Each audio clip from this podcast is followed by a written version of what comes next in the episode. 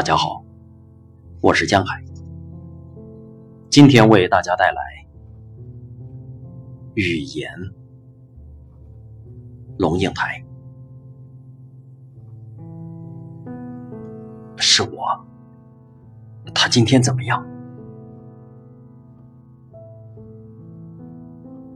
手机也打开，二十四小时打开，放在家里的床头。放在旅馆的夜灯旁，放在成堆的红色急件公文旁，放在行李的外层静音之后，放在会议进行的麦克风旁。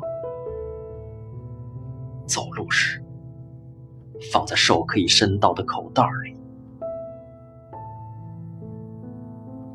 夜里，手机的小灯在黑暗中一闪一灭，一闪一灭。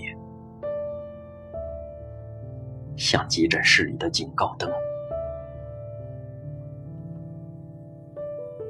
你推着他的轮椅到外面透气。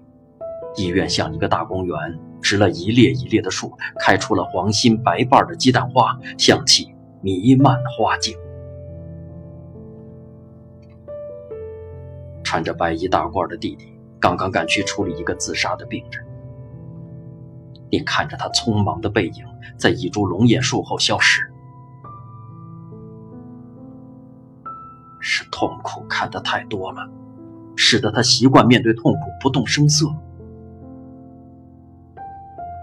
是作为儿子和作为医生有角色的冲突，使得他努力控制自己的情感，而对父亲的衰败不动声色。你在病房里，在父亲的病榻边，看自己的兄弟与医师讨论自己父亲的病情。那神情一贯的职业的冷静，你心里在问：他看见什么？在每天处理痛苦、每天处理死亡的人的眼里，父亲病重这件事会因为他的职业而变轻吗，还是会把他已经视为寻常的痛苦？变重了，无法问。但是你看见他的白发，你心中年幼的弟弟神情凝重，听着病历，额头上一撮白发。回想起来，他若有所思地说。他的急剧退化，是从我们不让他开车之后开始的。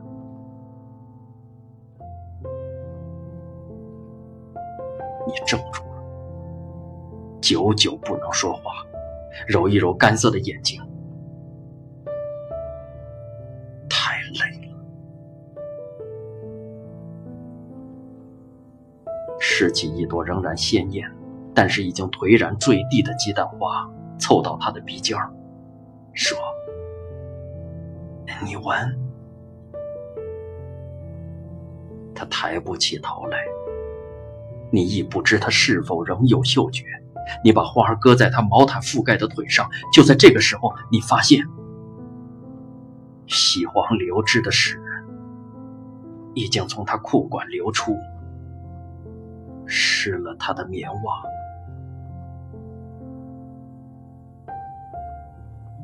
在浴室里，你用一块温毛巾擦他的身体。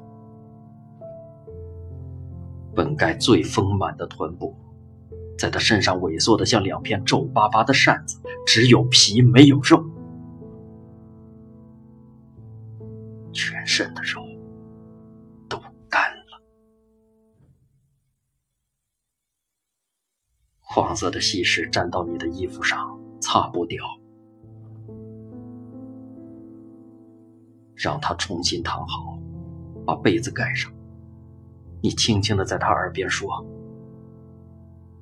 我要回台北了，下午有会，三点的飞机。过几天再飞来高雄看你，好不好？”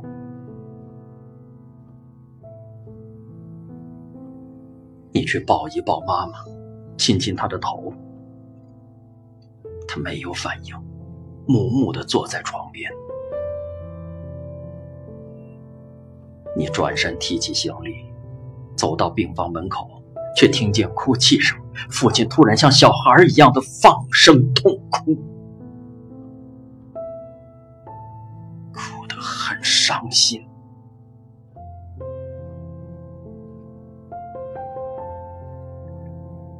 喇嘛要你写下他的名字和生辰，一边为他祝福。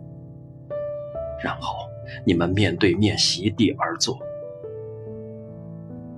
你专注的看着喇嘛，他比你还年轻，他知道什么你不知道的秘密吗？你有点不安，明显的不习惯这样的场合。你低着头，不知从哪里说起，然后决定很直接的说出自己来此的目的。我们都没有宗教信仰。也没有真正接触过宗教，我觉得他心里有恐惧，但是我没有语言可以安慰他或者支持他。我想知道，您建议我做什么？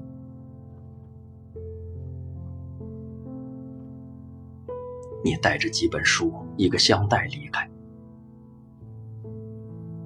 昨晚的梦里。又是一片无边无际的旷野，你滑进深不可测的黑洞。不，你不想马上回到办公室里去。你沿着河堤走，艳丽无比的绯红色紫荆花在风里摇曳，阳光照出飘在空气里的细细花絮。公园里有孩子在嬉闹，你很。专心的走，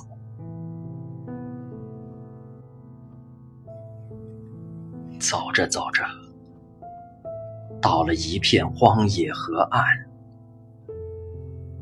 芦草杂生，野藤乱爬。你立在河岸上眺望，竟不知这是这个城市里的什么地方。